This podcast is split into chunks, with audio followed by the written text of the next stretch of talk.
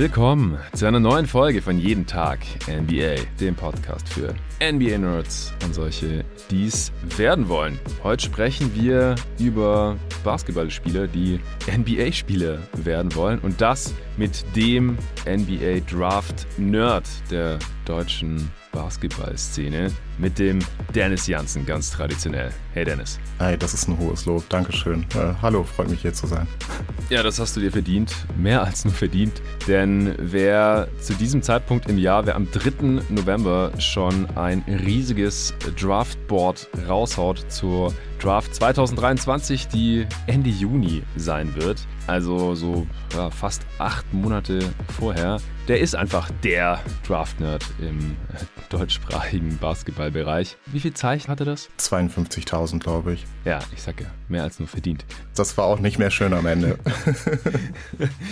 äh, wir sprechen heute nicht über alle Spieler, die du da schon aufgelistet hast. Das würde jeglichen Rahmen sprengen, sondern wir sprechen über vier Guards und zwei Bigs. Also ich hatte dich darum gebeten, dass wir auf zwei Pots verteilt, heute der erste Teil, der zweite Teil dann morgen, ähm, äh, Mittwoch ist das dann für die Hörer, dass wir das ein bisschen aufteilen können auf zwei Pots, die nicht unfassbar lang sind. Wir peilen mal so ungefähr eine Stunde an für die sechs Spieler. Das sind dann so zehn Minuten im Schnitt pro Spieler. Aber mhm. wie der ein oder andere vielleicht schon mitbekommen hat, äh, sind in der kommenden Draft schon mal zwei Spieler, die extrem spektakulär sind, die absolute Ausnahmetalente sind und die auch schon gegeneinander gespielt haben. Deswegen habe ich die ausnahmsweise auch zu diesem Zeitpunkt im Jahr auch schon mal spielen sehen. Und zwar einmal Scoot Henderson, mit dem fangen wir auch gleich an. Star-Talent, Guard von den G-League Ignite. Und dann natürlich Victor Wembanyama, der äh, Franzose, der extrem lang ist und trotzdem unfassbar viel am Ball kann und der jetzt schon als ja, Consensus First Pick gelten darf, höchstwahrscheinlich. Mit dem schließen wir es dann ab und dazwischen haben wir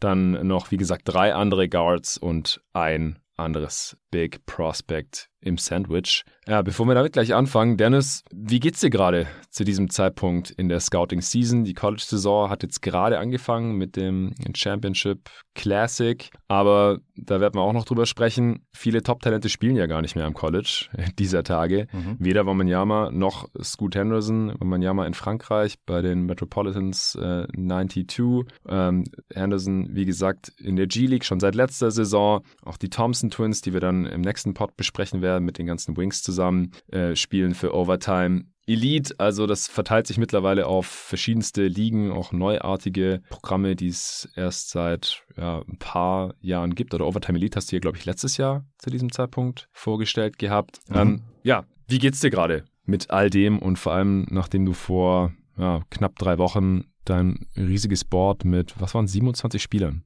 gedroppt hast schon. Ja, ich glaube 27 plus einen ganzen Haufen Name Drops. Ja, wie geht's mir eigentlich ähm, wie letztes Jahr? Das ist zum Ende hin dieser Sommerphase immer so an einem Punkt, wo man seine komplette Existenz einfach hinterfragt und warum man das überhaupt macht ähm, dann weiß man, dass man genug gemacht hat in der Regel.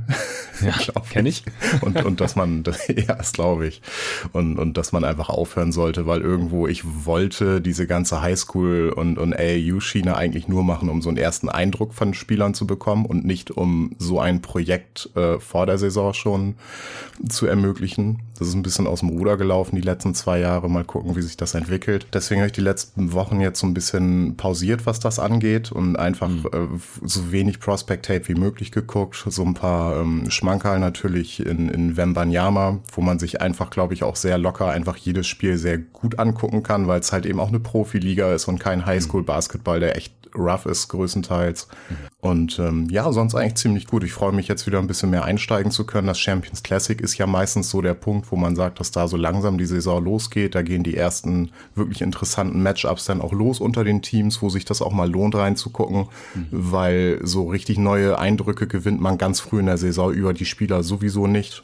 Ähm, viele Spieler sind jetzt auch gerade aktuell noch gar nicht fit. Also Nick Smith, über den wir sprechen, der hat noch kein Spiel für Arkansas machen können. Auch aus dem nächsten Pod, da haben wir mit Derek Whitehead jemanden, der gerade erst zurückgekommen ist. Und ähm, ja, in Europa geht die Saison halt schon ein bisschen früher los. Da ähm, ja, haben wir dann schon mal ein bisschen mehr zu sehen tatsächlich. Und zu diesem Zeitpunkt dann natürlich auch die, die optimale Zeit, da ein bisschen einzusteigen. Ja, Wie siehst du den Stand jetzt? Und es ist klar, dass das hier über sieben Monate vor der NBA Draft 2023 natürlich noch alles andere als feststeht. Aber wie siehst du denn die Class von 2023 Stand jetzt? Kann das so eine Generational Class werden? Also allein schon durch Wambanyama und Scoot. Du bist ja jemand, der immer betont, dass auch dahinter noch in der Lottery sich einige Talente tummeln. Vielleicht noch der eine oder andere, die in den letzten Jahren sogar an eins oder zumindest mal eine Top 3 weggegangen wären. Wie schätzt du das gerade alles ein? Ja, es hat sehr starke 2021-Vibes, wo wir 2020 aus einem vermeintlich schlechten Jahrgang rausgegangen sind und dann in so einen Jahrgang gegangen sind, der äh, richtig krass war tatsächlich. Jetzt auch im Nachhinein, was die Jungs da sehr früh in der NBA gezeigt haben, ist schon sehr beachtlich. Ähm, man muss aber auch sagen, dass der 20er-Jahrgang dann auch deutlich besser war als gedacht letztendlich, gerade ähm, hinten raus so.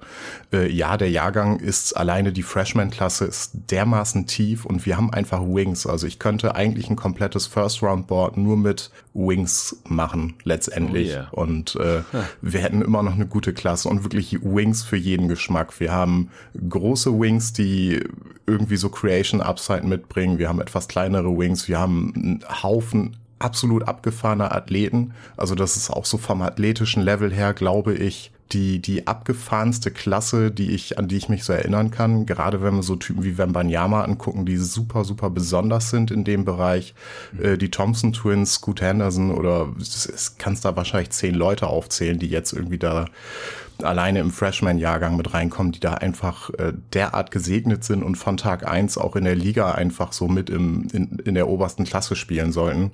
Ähm, es macht unfassbar viel Spaß. Also sind sehr, sehr viele super sympathische Spieler dabei, die Spaß machen. Wir haben endlich mal in Scoot einen wirklich veritablen On-Ball-Spieler oder Ballhändler, der, der den Namen auch wirklich verdient, so letztendlich. Ähm, in Nick Smith noch jemanden, der wirklich in diese Richtung gehen kann, äh, meiner Meinung nach. So dieser primäre Ballhändler in der NBA, der Threshold ist einfach unfassbar hoch. Ja, das hatten wir jetzt, äh, ich hatte ja gestern, glaube ich, so ein bisschen auf Twitter zum Thema Kate Cunningham gesprochen, wo wir auch wieder sehen, wie hoch das eigentlich äh, sein muss, das Niveau und äh, wie gut du physisch und in anderen Bereichen einfach sein musst, um auf diesem Niveau einfach zu bestehen, auch gerade in einem etwas schlechteren Kontext. Und ähm, ja, es freut mich auf jeden Fall, dass wir da diese zwei Übertalente haben und diese ja, diese Filler, die die komplette Top 10 einfach sehr toll komplementieren, die allesamt einfach sehr, sehr cool sind und, und wo es einfach für jeden, glaube ich, Spaß macht, die im Team zu haben zukünftig. Ähm, wo ich natürlich zum jetzigen Zeitpunkt, es ist ein bisschen früh, das so vorherzusagen. Äh, es kann immer irgendwie was passieren, aber super, super spannend und ähm, ja, macht aus ganz vielen verschiedenen Gründen sehr, sehr viel Spaß, dieser Jahrgang. Ja, ich finde ihn auch unglaublich spannend. Ich habe auch schon richtig Bock auf äh, den Wingpot dann äh, am Mittwoch. Aber heute, wie gesagt, geht's los mit den Guards. Wir sprechen zuerst über Scoot Henderson, dann über Nick Smith Jr., der RSCI an drei gerankt war in dieser Class. Dann Anthony Black, Keontae George und dann äh, als Big außer Victor Wembanyama noch Derek Lively. Also nur zwei Bigs und vier Guards. Und im nächsten Pod werden es dann äh, erstens mehr Spieler und zweitens eben nur Wings werden, die wir hier besprechen. Und das wird auch super spannend. Bevor es gleich losgeht, gibt es noch kurz Werbung vom heutigen Sponsor. Und das ist mal wieder Kicks.com. Und es ist die Black Week, also ihr könnt euch wahrscheinlich denken, was angesagt ist. Es gibt Rabatte en masse und zwar 25 Prozent, satte 25 Prozent auf alles. Also es gibt, ne, wie meistens, ne, so ein, zwei, drei Artikel, die davon ausgenommen sind, das seht ihr dann. Aber ich sehe hier 3487 Artikel, auf die man diese 25% bekommt. Also ich bin mir ziemlich sicher, dass ihr da irgendwas finden werdet, wenn ihr Baller seid oder euch entsprechend kleidet. Kicks.com, der größte Versandhandel in Europa für Basketball und Streetwear. K-I-C-K-Z.com. Ich bin da Stammkunde seit ungefähr zwei Dekaden. Habe mich dieses Jahr auch schon wieder ordentlich eingedeckt mit äh, verschiedensten Sachen. Ich äh, sitze hier gerade ganz gemütlich in äh, der Booth hier in Berlin-Schöneberg. Nehme diesen Podcast mit Dennis auf und ja, weil ich mich dafür niemanden schick machen muss und äh, sowieso zu 99 Prozent der Zeit so rumlaufe, wie ich Bock habe mittlerweile, habe ich gerade so einen Jordan Jogging-Anzug an. Der ist super bequem und natürlich von äh, kicks.com. Weil es relativ kalt ist und ich so ein bisschen durchgefroren war, als ich hier angekommen bin, habe ich auch meine Levis Jeansjacke direkt angelassen. Die ist äh, gefüttert mit so einem Fell. Habe ich mir auch neulich, als dann der Herbst eingebrochen ist, hier von äh, Kicks.com bestellt. Es gibt Schuhe natürlich, äh, Sneakers, Jordans, diverse. Ihr könnt euch da Winterjacken äh, gönnen. Ihr könnt euch natürlich Basketballklamotten, die ihr auf dem Court tragen könnt. Angefangen bei den Socken, über Shorts, natürlich auch NBA-Jerseys. Ich habe mir letzte Woche, stimmt, äh, ganz aktuell, meine letzte Bestellung bei Kicks.com, ich habe sie noch nicht mal abholen können. Ich bin nämlich erst gestern, also ist hier gerade Montagmorgen, ich bin erst am Sonntagmittag wieder hier in Berlin angekommen und ich habe mir letzte Woche direkt nach dem Release hier Shoutout an Pat, der für die äh, Jersey-Einkäufe und das Sortiment bei Kicks.com verfügbar ist. Ich habe mit dem ja die Charlotte Hornets Preview auch aufgenommen. Der Pot hat dir, Dennis, auch sehr gut gefallen. Du hast Pat danach sehr um seinen Job beneidet, bist ja auch so ein Jersey-Collector und Aficionado. Äh, und der hat mir letzte Woche kurz Bescheid gegeben, freundlicherweise, weil er weiß, dass ich Phoenix Suns-Fan bin. Und die Retro-Jerseys, die die Suns diese ja wieder tragen, die lilanen mit dem Sunburst drauf Shop auf Kicks.com erhältlich waren. Und da habe ich mir direkt mal Devin Booker bestellt. Das liegt auch schon beim Späti um die Ecke. Der hat leider sonntags geschlossen und heute Morgen äh, habe ich es noch nicht geschafft, da vorbeizugehen. Das werde ich mir nachher mal abholen. Also, wie gesagt, Kicks.com, wenn ihr Basketballer oder Basketballfans seid oder euch gerne äh, sportlich schick kleidet, dann findet ihr da auf jeden Fall was. Und jetzt gerade gibt es da auf tausende von Artikeln eben die 25 Prozent. Den äh, Link dazu findet ihr wie immer in der Beschreibung dieses Podcast. Und wenn ihr mal was bei Kicks.com bestellen wollt, das noch nicht anderweitig rabattiert ist, also gerade jetzt einer dieser paar Artikel, die jetzt keine 25% Rabatt haben, diese Woche in der Black Week, also bis nächsten Montag, dann könnt ihr einfach den Rabattcode jeden minus Tag minus NBA eingeben und bekommt immerhin 10% auf alles, was noch nicht anderweitig rabattiert ist. So, das war's auch schon. Und dann würde ich sagen, steigen wir direkt ein mit Scoot Henderson, oder? Mhm. Wie gesagt, G-League Ignite schon letzte Saison dort gezockt diese Saison dann wieder, denn er ist ein bisschen zu spät geboren, äh, dass er noch in die letzte Draft hätte reinrutschen können, ist immer noch 18 Jahre alt, also letzte Saison schon in der G-League gezockt im zarten Alter von 17 Jahren, was äh, an sich ja auch schon ziemlich beeindruckend ist. Er ist äh, 6'3 groß und äh, nochmal ganz kurz vorweg, die meisten Hörer wissen es mittlerweile, wir machen das hier ja nicht zum ersten Mal, aber es gibt ja auch immer mal wieder einen neuen hier und da, denke ich mal, oder auch eine neue Hörerin. Äh, wir nutzen die Positionen eigentlich nur fürs defensive Ende des Feldes, denn offensiv macht es deutlich mehr Sinn, über Rollen zu sprechen. Und es gibt halt mittlerweile Playmaker, die am defensiven Ende Big Man verteidigen oder Wings. Und äh, natürlich gibt es auch noch Guards, die primäre Ballhändler und Creator sein können, die dann am anderen Ende Guards verteidigen. Das hängt halt in allererster Linie immer von den physischen Voraussetzungen ab und äh, viel weniger natürlich vom offensiven Skillset. Deswegen haben wir heute hier in die Guards und das dann halt auch eher in die Spieler, die körperlich einfach Guards sind und dann auch entsprechend verteidigen werden und die Bigs eingeteilt.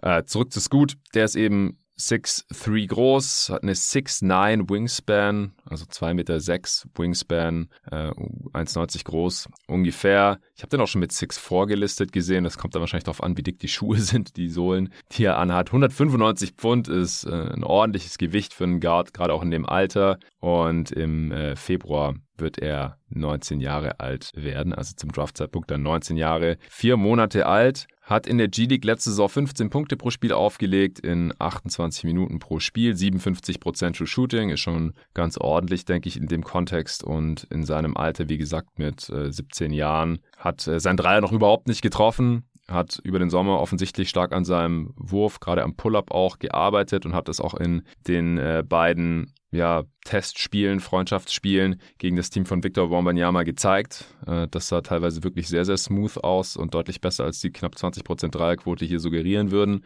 78% Freiwurfquote zeigt auch, dass er zumindest mal einen soliden Touch haben sollte. Fünf Rebounds ungefähr, vier Assists, äh, zwei Turnovers, zwei Steals. Scoot wäre wahrscheinlich der First Pick, wenn, wenn Manjama nie geboren wäre, wie, wie Manjama selbst in einem Interview zu Protokoll gegeben hat. Siehst ja. du es auch so? Du hast ihn an zwei auf der Board. Ja, schon. Würde ich, würde ich von ausgehen. Ähm, selbst wenn du in der Theorie Wing Creator irgendwie bevorzugst, ähm, ist gut, glaube ich, von der, von der Klasse her und vom Kontext her einfach deutlich ähm, safer. Also Scoot spielt in einem Kontext bei Ignite. Äh, man muss auch sagen, dass Ignite jetzt erstmals den G-League-Plan komplett mitspielt. Die liefen sonst ja so ein bisschen ähm, ab davon, haben irgendwie um die 25 Spiele gemacht oder so. Die werden jetzt die 51 Saisonspiele absolvieren und auch äh, in die Playoffs kommen unter Umständen. Also das ist auch schon vom Kontext her, von der Sample Size her fürs Shooting einfach für uns sehr, sehr ideal. Und ja. ähm, davon mal ab, dass das Team dieses Jahr deutlich geiler zusammengestellt ist und deutlich passiger ist äh, als letztes Jahr.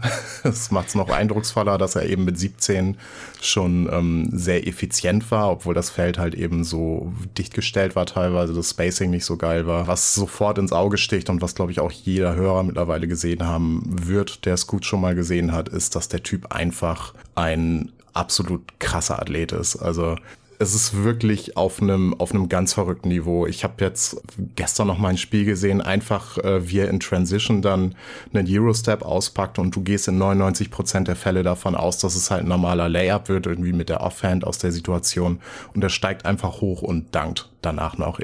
Allgemein so die, die Anzahl der Spieler, die mit so ein bisschen Kontakt noch zu einem Eurostep-Dunk hochgehen können, ist schon nicht hoch. Vor allem bei der Körpergröße so. Ist schon sehr, sehr, sehr, sehr krass auf jeden Fall. Er bringt aber auch eine gute Start-Stop-Athletik mit. Äh, das merkst du so in der Mid-Range-Shot-Creation einfach, dass er da eine sehr geile Balance hat und was ihn auch, ähm, was eigentlich auch sofort diese Russell Westbrook-Vergleiche irgendwie komplett zerstört, was gut halt zu diesem Zeitpunkt auch schon deutlich kontrollierter einfach ist. Er ist nicht nur dieser reine Athlet, sondern ähm, bringt da eben auch noch ein bisschen mehr mit, äh, schon so ein bisschen mehr Polish, was das angeht. Und ähm, ja, das ist halt auch einfach, was wir jetzt gerade schon im Testspiel gesehen haben, dass er da einen Riesenschritt nach vorne gemacht hat. Auch das Decision-Making sieht jetzt einfach deutlich besser aus als letztes Jahr. Das ist ein Prozess, ähm, wo auch eben diese 51 Saisonspiele ähm, sehr nützlich sind auf jeden Fall. Er hat einfach deutlich mehr Raps als seine College-Kollegen auf einem höheren Niveau und ähm, ja, kann sich da dann eben probieren. Und der Kontext bei Ignite ist halt so NBA-nah, wie es bei sonst keinem anderen Prospect ist. Das muss man halt auch sagen. Mhm. Ähm, der College Basketball ist einfach weit weg von NBA Basketball und äh, ja, das ist schon, schon cool. Also das, was wir von Scoot in der G-League sehen, das ist, das ist sehr, sehr übertragbar, was das angeht, sehr wahrscheinlich. Ähm, der Wurf, da hattest du angesprochen, der ist ähm, wackelig. Er hat aber auch letztes Jahr schon extrem viele selbst kreierte Midrange-Pull-Ups genommen. So gerade dieser, dieser linke Elbow-Spot ist so sein Favorit. Ich glaube, von da alleine hat er so 60 Prozent fast getroffen, hat aber bei hohem Volumen aus der Midrange eben 43 Prozent seiner Pull-Ups getroffen, was sehr, sehr positiv ist. Und ja, am Dreier scheint er gearbeitet zu haben. Das Volumen ist ein bisschen hochgegangen. Er trifft aktuell bei einem ganz kleinen, äh, bei einer kleinen Sample Size zu mhm. Saisonstart, hat er 8 von 17 jetzt getroffen. Ihm fehlen noch zwei Makes, dann hat er genauso viele wie in der ganzen letzten Saison. Ah, krass. Also da ist schon irgendwie ein Schritt gemacht worden. Letzte Saison waren es 10 von 51. Ähm, jetzt sind es schon 8 von 17, also das ist schon ähm, eine ganz andere Welt. Ähm, er hat letzte Saison halt gezeigt, dass er ein sehr, sehr guter Gravity-Passer ist, ähm, was wir ja bei sehr athletischen Guards oftmals sehen, mhm. dass sie halt eben die Zone kollabieren lassen und diese Inside-In-Pässe eben sehr gut beherrschen. Ähm, ging mir bei Scoot genauso. Da fehlten dann eben diese Skip-Pässe und eben das komplette Feld zu sehen in den Situationen. Aber das sehen wir jetzt äh, immer mehr. Ähm, vielleicht auch, weil das Spacing einfach besser ist. Ich weiß es nicht genau. Aber da auch eben das Decision-Making, so dieser ganze Prozess dahinter deutlich runder. Man sieht eine Entwicklung. Das ist auch was, was wir eben sehen wollen. Und ja, das Finishing ist äh, trotz der Größe halt extrem spannend, dadurch, dass er vertikal so stark ist, dass der Touch gut ist. Er ist extrem kräftig am Boden ähm, hat da mit den meisten Matchups keine Probleme. In der Luft ist es noch ein bisschen so, dass er da stabiler sein könnte.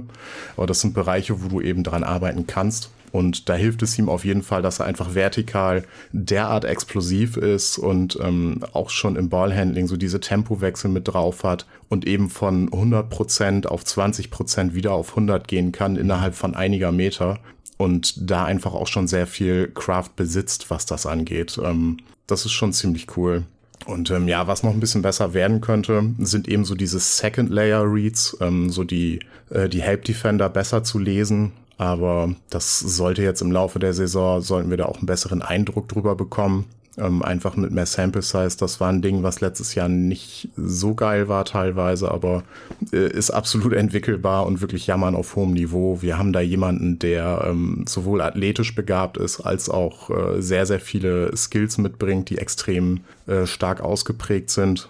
Und ähm, ja, weil wir alle Comps ja so gerne lieben, ähm, ich würde da tatsächlich statt Ja Morant, der ja auch einfach körperlich ein ganz anderer Typ ist. Ja, der wiegt 20 Pfund mehr als Ja oder so. Also ja. echt deutlich, deutlich bulliger, kräftiger. Ja, eher so Richtung Baron Davis oder Derrick Rose tatsächlich mm. gehen. Ähm, ja. Rose war gerade in der Luft deutlich stabiler zum selben Zeitpunkt, aber das ist was, was ich bei Scoot jetzt auch durchaus sehen könnte, eine Entwicklung, ähm, die da noch passiert. Aber man, man sieht schon, in was für eine Richtung das geht und das ist schon ähm, wahnsinnig interessant. Also das ist wahrscheinlich so vom Gesamt-Guard-Paket her so das, das Spannendste seit John Wall, Derrick Rose ja, John Wall hätte ich jetzt auch gesagt, als ich ihn spielen sehen ja. habe, hat er mich, was ähm, gerade so Corner-Pässe und solche Sachen, die er auch schon ganz gut sieht und durchführt, auch daran erinnert. Ja, also halt diese etwas überdurchschnittlichen, sehr kräftigen und athletischen Guards. Star mhm. Guards, Star Talent Guard, klar. Also Rose war First Pick, Wall war First Pick, wie sich ja. der eine oder andere vielleicht erinnern wird. Genau, und da reiht Scoot sich absolut ein. Ähm, defensiv ist es so, dass ich ähm, ja letztes Jahr, also der, der Kontext, in dem er da war, der war schwierig, mit 17 überhaupt auf diesem Niveau zu spielen. Die G-League ist auch sehr guard-driven und ähm, da laufen schon sehr, sehr talentierte Jungs rum. Ähm, es ist sehr unkonstant tatsächlich noch. Ähm, Gerade On-Ball, äh, er pennt halt ganz oft und, und äh, macht seine Arbeit eben nicht früh genug, pickt die Gegenspieler nicht früh genug ab, äh, auf. Ähm, so Off-Ball-Aussetzer und so sieht man auch, aber das sind halt so, ja, Dinge, die wir bei jungen Spielern sehen er hat wahnsinnig gute Hände, muss man sagen. Wenn er tatsächlich dann äh, um den Screen kommt und mit dem Spieler slidet, ähm, hat er ein ganz, ganz tolles Gefühl dafür, irgendwie den, den Ballhändler zu stören und zu beeinflussen. Also wir sehen gute Ansätze. Ich habe jetzt auch in den beiden Spielen, die ich gestern gesehen habe, sehr tolle Ansätze in der Screen-Navigation gesehen. Mit seinen Tools, mit der Länge sehe ich eigentlich keinen Grund, warum sich das nicht ändern sollte, wenn da eben einfach so ein bisschen dieser Prozess einsetzt, dass er, dass er es will. Aber da will ich auch noch ein bisschen mehr Tape tatsächlich sehen. Ich habe das letzte Saison mhm. einfach so ein bisschen zur Seite geschoben, weil ein 17-Jähriger in der G-League, ja, wie soll der aussehen? Der ist halt roh. Ja. äh, ja. Ist es nun mal so. Und ähm, da ist das letzte Wort noch nicht so richtig gesprochen. Das möchte ich erstmal ins Positive oder Negative bestätigt sehen. Und ähm, ja, die Ansätze sind aber gut, die Tools sind äh, absolut da.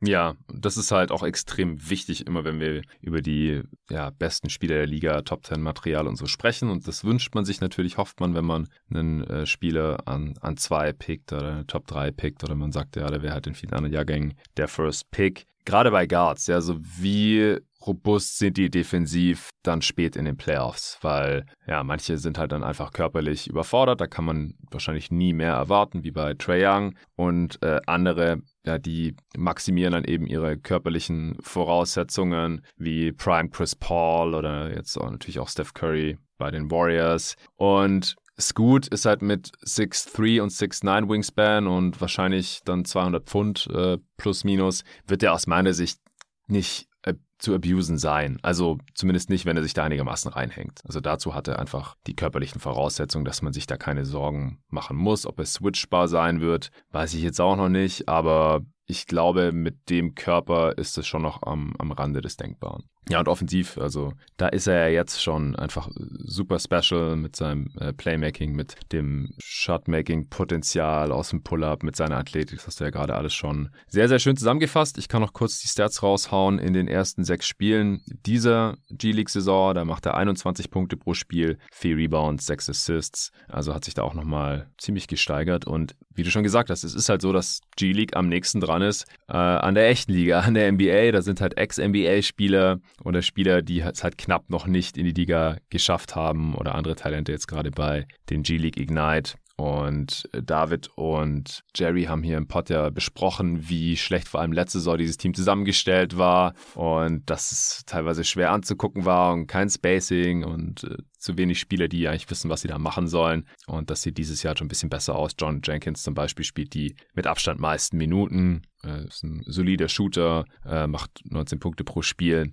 und der, äh, ja, der hilft da Spieler wie Scoot auf jeden Fall schon deutlich weiter am offensiven Ende. Ja, ich weiß nicht, hast du noch was zu Scoot? Ansonsten nee, das war's. können wir zum nächsten Spieler kommen. Ja, also ich denke, wir werden nicht das letzte Mal über ihn gesprochen haben. Wir machen ja dann meistens so ein Update irgendwann im Frühjahr. Mhm. Und dann vor der Draft geht's hier natürlich nochmal total ab, was die äh, Prospect-Vorstellung, das Scouting, die Evaluation angeht, mit dann äh, auch Big Boards und Mockdrafts und so weiter und so fort. Dann kommen wir zu einem Spieler, von dem ich noch nichts gesehen habe, äh, was Standard ist bei mir zu diesem Zeitpunkt in der Saison, in der Scouting-Season. Es ist äh, Nick Smith Jr. Ich habe vorhin schon kurz erwähnt, dass er auf Rang 3 der RSCI Top 100 war, äh, hinter Derek Whitehead, den wir am Mittwoch besprechen, und Derek Lively, den wir nachher noch hier besprechen werden, den äh, einzigen Big außer Wembanyama. Dann kam schon Nick Smith. Er geht zu Arkansas, also spielt für die Razorbacks, ist ein äh, 6'5 Guard. Da haben wir ihn äh, auch 6'9 Wingspan, also genauso lange Arme wie Scoot Henderson, etwas leichter mit 185 Pfund. Er ähm, ist aber auch noch ein bisschen jünger, wird im April erst 19 Jahre alt werden. Äh, du hast jetzt hier die Peach Jam Stats äh, reingehauen, also EYBL 17 Under. Da hat er 18 Punkte pro Spiel gemacht in 25 Minuten, 61% True Shooting, 38% seiner drei getroffen, 77% äh, Freiwurfquote, dreieinhalb Rebounds, drei Assists bei zwei Turnovers, halber Stil, halber Block. Ja, das ist äh, wohl small sample size, äh, aber du hast dir natürlich einiges von Nick Smith Jr. reingezogen. Was ist das für ein Spieler und äh, wieso hast du ihn an fünf auf deinem Board aktuell? Und ja, es wird ja auch einen Grund dafür geben, wieso er in seiner Recruiting Class an drei gerankt wurde. Ja, das RSCI-Ranking. Ähm, er war vor dieser Platz 3 Platzierung, war er, glaube ich, irgendwo in den 20ern gerankt und dann hatte er ein Top-Matchup im EYBL-Dings ähm, Team Final gegen Jalen Duran und äh, Derek Lively, die beide vor ihm platziert waren. Ähm, sein Team hat äh, nur knapp gegen Team Final verloren, die dann später gewonnen haben, das Turnier. Äh, er hat wahnsinnige Stats aufgelegt und auf einmal gab es da diesen Sprung. Also RSCI-Ranking ist auch da sehr ähm, recency-biased, muss man sagen. Ähm, ja, na, ist ein sehr, sehr interessanter Guard. Ähm, durch seine Größe durchaus in der Lage, eben beide Guardspots so ein bisschen zu bekleiden. Ähm, das gibt eben der Spielertyp an sich auch her. Ähm, er ist wahrscheinlich so einer der besseren Playmaker dieses Jahrgangs unter den Freshmen. Ist wahnsinnig kreativ, hat ein sehr tolles Processing, ähm, hat immer den Kopf oben, ist, äh, reagiert sehr gut eben darauf, was die Defense ihm da gibt. Ähm, ist auch gut da drin, eben die Defense so ein bisschen dahin zu manipulieren mit eben Headfakes, Passfakes. Also er nutzt seine Arme da sehr gut, um irgendwie Passwege zu kreieren für Mitspieler und ähm, ist auch so nach Spin-Moves, ist mir auch aufgefallen, sehr reaktionär. Also da gibt's ja oftmals diese predetermined äh, Sachen, dass er dann nach einem Drive in den Spin-Move geht und weiß, dass er danach werfen wird. Und wenn er danach dann halt sieht, dass der Help Defender schon zum Ring irgendwie abgesunken ist und der äh, Corner Shooter irgendwie frei ist, dann findet er den. Und mhm. das ist absolut äh, positiv. Ähm, es hat sich gezeigt, dass er ein wirklich großartiger Lobpasser ist. Er hatte da immer sehr gute Lob-Targets. Das war an der Highschool eben Kalel Ware, der für Oregon spielt, auch ein mhm. ähm, in, recht interessantes Big Man-Talent. EYBL hatte er eben athletische Wings wie Brandon Miller zum Beispiel, die er da bedienen konnte. Ja, und konnte da eben schon jetzt zeigen, dass er da ein toller Lobpasser ist. Ähm, das Ballhandling sieht sehr positiv aus. Es ist sehr kontrolliert. Er ist da sehr ähm, manipulativ, also kann da auch äh, so ein bisschen mit dem Verteidiger spielen irgendwie. Hat da eine sehr gute Variation an hohen und tiefen Dribblings, je nach Situation. Und ja, wie gesagt, kann da auch in den Situationen eben das, das Feld noch sehr gut überblicken und, und nutzt dann da auch eben sein Passing, sobald er da irgendwie einen zweiten Verteidiger gezogen hat und so. Ähm, so diese, diese Combo aus Playmaking und Passing ist, ist eben wahnsinnig interessant bei ihm. Eben auch dadurch, dass er ein Three-Level-Scorer ist, abseits des Balles agieren kann, sich selber einen Wurf kreieren kann auch, ist er halt eben in sehr vielen Rollen einsetzbar. Also Scoot würde ich eher tatsächlich als On-Ball-Spieler kategorisieren in, zu diesem Zeitpunkt. Nick Smith wird auch bei Arkansas vor allem äh, zeigen müssen, dass er da auch ab, abseits des Balles äh, agieren kann und äh, hat es aber auch in der Vergangenheit schon. Und das, das gibt ihm natürlich auch deutlich mehr Möglichkeiten, im Zweifel dann aufs Feld zu kommen, weil die Anzahl an verschiedenen Rollen, die er ausfüllen kann, einfach äh, größer ist dadurch. Das ist, ähm, finde ich, sehr positiv. Ähm, der, der Drive ist ein bisschen eingeschränkt von ihm, weil es ihm da an Kraft fehlt. Also er ist deutlich schmächtiger mhm. als gut und athletisch mhm. lange nicht auf diesem Level. Einfach, ähm, da liegt es wieder nicht am Ballhandling, dass er nicht so richtig zum Ring kommt. Da ist es halt eben wirklich die Kraft. Der elitäre Antritt fehlt und wenn er dann noch nicht der kräftigste ist, dann wird er eben leicht gebammt und hat eben Probleme, so wirklich an seine Spots zu kommen. Ähm, das ist halt auch der Grund dafür, dass er recht viele Floater nimmt zum Beispiel, ähm, die sehr, sehr schön sind, ähm, wo er eine tolle Form hat, die, die auch wirklich gut fallen. Ähm, wahnsinnig gute Touch-Indikatoren insgesamt, aber da fehlt es halt eben als Driver, was halt eben auch im Hinblick darauf, ob er jetzt tatsächlich ein Primary wird oder nicht, relativ wichtig sein wird, aber auch da wird es im College-Kontext einfach, wird diese Frage wahrscheinlich eher geklärt werden als das, was davor war. Ja, ich finde das interessant, dass du ihn äh, trotzdem an fünf hast, weil solche Spieler, die dann physisch schon diese Nachteile haben und halt nicht diese Rim Pressure und dann vielleicht auch nicht die Undeniability mitbringen, äh, die haben es dann halt auf dem höchsten Level tendenziell schwer. Also das zwei Wings vor ihm, also außer Scoot mhm. und Wembanyama natürlich. An drei Cam Whitmore, den wir dann im äh, nächsten Pod besprechen und an vier Arman Thompson. Und dann kommt halt schon Nick Smith Jr. Also gefällt dir alles andere, was er kann dann entsprechend so gut, dass du ihn trotzdem noch in deine Top 5 schieben wolltest. Ja, zum jetzigen Zeitpunkt ja, vor der Saison. Also das ist, ja, wie gesagt, sehr fluide und ähm, bei den Thompson Twins ist es auch nicht so, dass es jetzt gerade mit dem Kontext nicht größere Fragezeichen geben würde halt. ja, da kommen wir auch noch zu. Ja, und wir werden bei Arkansas werden wir halt deutlich schlauer werden, ähm, was seine Limitationen angeht, ob das jetzt wirklich so schwerwiegend ist oder nicht. Ähm, das muss man dann sehen. Aber jetzt erstmal Preseason ist er da für mich schon sehr, sehr interessant auf jeden Fall. Ja, also ich habe halt bei dem, bei dem Archetype einfach Fragezeichen, aber äh, die Fragen, äh, die, die kann er ja dann vielleicht im Verlauf der Saison noch beantworten und äh, das mhm. schauen wir uns dann beim, beim Update an. Auf jeden Fall sehr interessanter Spieler hier, Nick Smith Jr. von den Arkansas Razorbacks. Wollen wir direkt mit seinem Teammate weitermachen, mit Anthony Black, auch wenn du den einen ja, Spot hinter dem anderen Kandidaten hast, hinter Keontae George, den hast du an 13, Anthony Black an 14. Der hat ja eher so Wing Size, 6'7, mhm. groß, 6'9, Wingspan, 195 Pfund, sind so solide Ausmaße für einen äh, Flügelspieler. Der hat im Januar 2004 Geburtstag, also wird dann 19 werden. Du hast ihn trotzdem jetzt hier heute bei den Guards mit drin. Mhm. Wie kommt das? Ja, weil er zum jetzigen Zeitpunkt für mich wirklich am besten oder seine, seine Skills, in denen er besonders gut ausgeprägt ist, äh, deuten darauf hin, dass er am besten eben in so einer On-Ball-Rolle äh, aufgehoben ist. Also so die Idee von dem Spieler ist, dass das eben so ein Josh Giddy-Type Ballhändler ist mit hm. deutlich besserer Defense und einer besseren Athletik also so, dass dieses Grundgerüst noch mal eine Spur besser ist, dass er vielleicht so technisch als Passer ein bisschen schlechter ist, aber der Rest halt äh, schon interessant ist. Und Wing-Sized Ballhändler, die, die smart sind, die zu diesem Zeitpunkt auch eben schon ähm, da so interessante Sachen gezeigt haben im Playmaking, die sind immer eine Wette wert irgendwo. Das Ganze könnte halt ähnlich wie bei Giddy auch mit dem Scoring halt komplett auseinanderfallen, leider. Mhm. auch da werden wir jetzt ähm, mit dem neuen Kontext schlauer werden. In der Highschool war es jetzt nicht so das Problem, weil er halt trotzdem durch seine Größe äh, und alles eben an seine Spots gekommen ist. Ähm, er hat einen ganz ordentlichen Touch.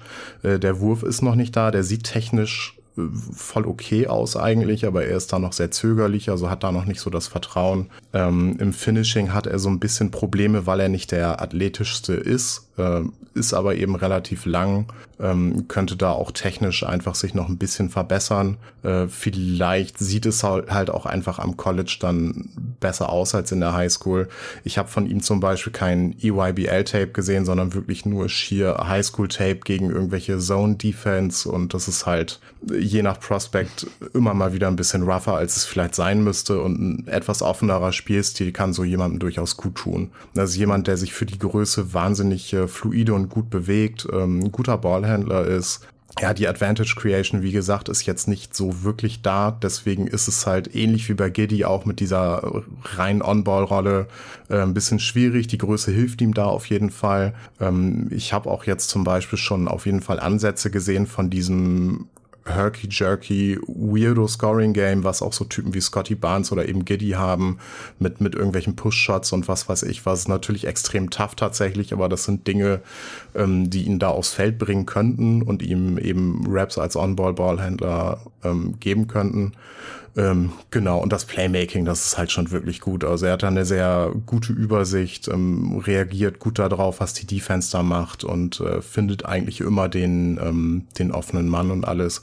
Also ist halt äh, jetzt in erster Linie vor der Saison so eine, so eine Wette in diese Richtung eines großen Ballhändlers, der, ähm, der ein extrem guter Passer ist, der jung ist, äh, extrem smart agiert und defensiv einfach ähm, gerade on-ball extrem krass aussieht. Also die Hände von mhm. ihm sind unfassbar krass. Also er hat derart präzise Hände und, und eine so gute Hand-Augen-Koordination bei, bei Blocks und bei Steals, das ist, ähm, das ist schon krass ins Auge gefallen tatsächlich. Auch so die, die Help-Instinkte und so, die sind defensiv sehr, sehr ausgeprägt. Ähm, war da bisher ein absolutes Stocks-Monster, konnte gerade im, im Fieberbereich die, die anderen Teams halt defensiv komplett zerpflücken, auch durch seine Größe halt eben. Also sehr, sehr interessant.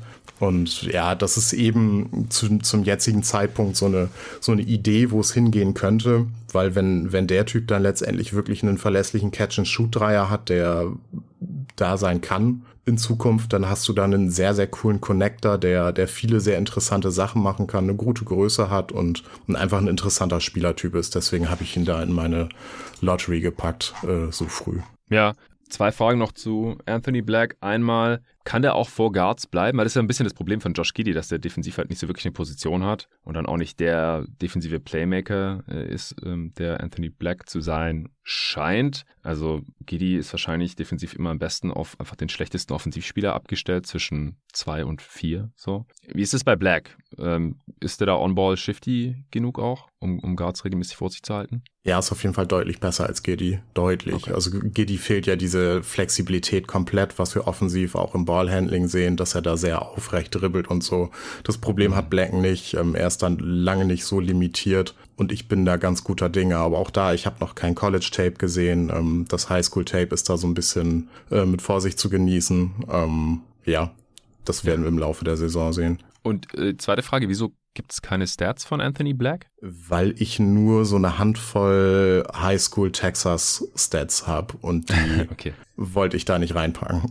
Das sind ja, wirklich ja, ja. irgendwie fünf Spiele oder so insgesamt. Also habe ich mir schon gedacht, sowas. Ist mir nur aufgefallen, weil bei den meisten Prospects hast du ja irgendwie mhm. eine Statline reingeknallt und bei Anthony Black fehlt die eben. Aber wie viel Steals und Blocks macht er so, wenn er da so ein Monster ist? Kannst du das sagen? Ah, das hatte sich, müsste ich nachgucken, es hatte sich meines Wissens nach so um die, um die drei bewegt, glaube ich.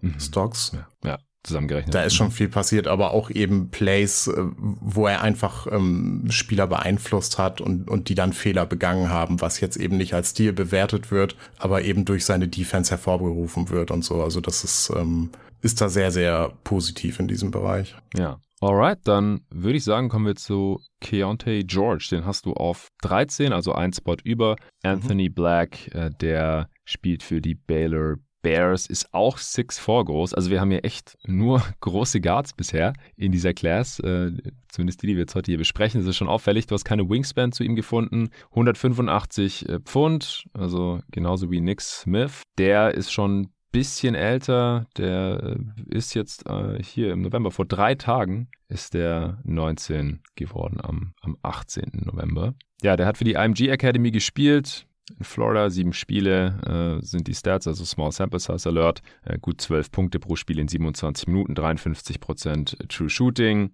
über sechs Dreier pro Spiel genommen, davon aber nur 28 Prozent getroffen, 73 Prozent Freiwurfquote, knapp vier Rebounds und nur 1,3 Assists. Wow, auch mehr Turnovers als Assists. Mhm. Ja, interessante Statline, sage ich jetzt mal. Also Quoten sind nicht so toll, Assists fast keine. Was ist das offensiv für ein Spieler, Keontae George? Ja, also die, die Statistiken sind da sehr irreführend, muss man sagen. Äh, okay. Das System bei IMG hat sich ähm, letztes Jahr sehr um Jarvis Walker gedreht, also um High Post, Low Post Playmaking. Äh, man hatte da eben den großen Wing-Initiator, so mehr oder weniger, und George. Den wir dann auch noch besprechen genau. am Mittwoch bei den Wings. Ja. Und, und ähm, George hat halt fast ausschließlich irgendwie als Scorer agiert, ist ein wirklich solider Passer, muss man sagen, trotz alledem. Ähm, er ist jemand, der extrem kräftig ist, also wirklich extrem kräftig ist. Da, das, das findet sich jetzt so in den Measurements gar nicht wieder, aber der ist wirklich, ja. wirklich stark.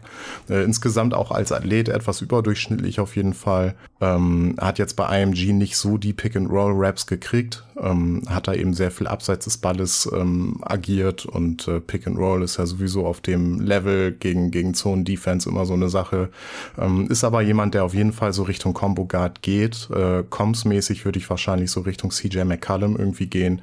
Ein wahnsinnig guter Pull-Up-Shooter, der mhm. hauptsächlich da eben seine Gravity ausstrahlt der einen wahnsinnig schönen Flauter hat, der zwar relativ klein ist als Spieler auf dem Feld, aber eben das Finishing dadurch, dass er eben sehr, sehr kräftig ist und, und auch ein gutes Ballhandling hat, ähm, da ganz gut an seine Spots kommt und äh, da auf jeden Fall eine Gefahr ist. Ähm, aber in erster Linie ist es eben wirklich das Pull-Up-Shooting als Combo Guard mit diesen positiven Ansätzen als Passer ähm, die ihn da wirklich sehr, sehr interessant machen. Der könnte am College und in der NBA deutlich besser aussehen als bei IMG, muss man sagen, weil das halt ein Spielertyp ist, der in so einem ähm, Pool aus Prospects, wo das System nicht wirklich um ihn herum dreht, sondern wo er so ein Zahnrädchen ist, äh, auch gerade statistisch ein bisschen hinten runterfällt auf jeden Fall, ähm, der aber sehr, sehr interessant ist. Und defensiv, er ist ein wahnsinnig guter On-Ball-Verteidiger, ähm, hat ein gutes Rotationsverhalten, äh, ist da vertikal natürlich mit seiner Größe eingeschränkt, ist aber eben so ein, so ein guter Ground Defender, hat da ähm, ein gutes Gefühl davor, eben früh in Position zu kommen, Charges zu ziehen oder eben so Driving Lanes abzuschneiden und sowas. Das ist, das ist recht positiv abseits des Balles. Ja, und am Ball eben sehr, sehr ähm, kräftig, bewegt sich gut, kommt auch jetzt für das Alter schon recht gut um Screens und so. Und ähm, ja, da habe ich die Hoffnung, dass er eben körperlich auch in der Lage sein könnte, größere Spieler zu verteidigen und nicht nur so auf eine Position beschränkt ist. Und ähm, ja, dass sein Spiel zukünftig eben so um das Pull-up-Shooting sich dreht, er damit den Rest öffnet und ähm, ja, er da wahrscheinlich vorzugsweise neben einem anderen Creator irgendwie spielt, was aber eben mhm. sein Profil auch so ein bisschen erlaubt, ne? Ja, ja, klar. Also durch die Größe und die von dir angesprochene äh, Kraft äh, ja. kann er noch ein bisschen größere Guards verteidigen und könnte da noch neben einem, einem, weiteren, auch kleineren Playmaker theoretisch zusammenspielen. Ja, interessanter Spieler, Keontae George von den Baylor Bears, der vierte und letzte Guard, den wir heute besprochen haben. Äh, jetzt kommen wir zu den Bigs und wir fangen an mit dem, den du weiter unten gerankt hast. Und das ist Derek Lively. Derek Lively war auf geteiltem ersten Platz beim RSCI Recruiting Ranking dieser Class und äh, spielt genauso wie Derek Whitehead, der auch auf äh, Platz 1 war, für die Duke Blue Devils. Ja, Derek Lively ist ein 7-1 Big, 230 Pfund, also echt ordentliche Measurements äh, für einen traditionellen Big Man. Du hast ihn an 17 auf deinem Board gerankt, also außerhalb mhm. der Lottery, was nicht für diese Big Man Class abseits von Victor Wembanyama spricht. Also wenn dann der, also wenn es sowieso nur noch einen weiteren gibt, den du zu diesem Zeitpunkt in der Scouting Season schon vorstellen möchtest und der dann noch an 17 auf deinem Board gerankt ist, dann ja. sagt es schon ein bisschen was über sein äh, Skillset aus. 7-7 Wingspan ist natürlich auch nicht zu verachten. Das ist eine ordentliche Plus Wingspan. 215 Pfund hast du hier geschrieben gehabt. Ich habe gerade noch bei Basketball Reference die 230 vorgelesen, also da scheinen sich die Angaben etwas zu widersprechen. Der ist jetzt im, nee, der wird im Februar 19 Jahre alt und du hast hier noch die EYBL 17 Understats von Peach Jam reingehauen. 8 Punkte pro Spiel in 23 Minuten, 62% True Shooting. Der nimmt Dreier, auch wenn es nicht viele sind, 2,6 pro Spiel, hat aber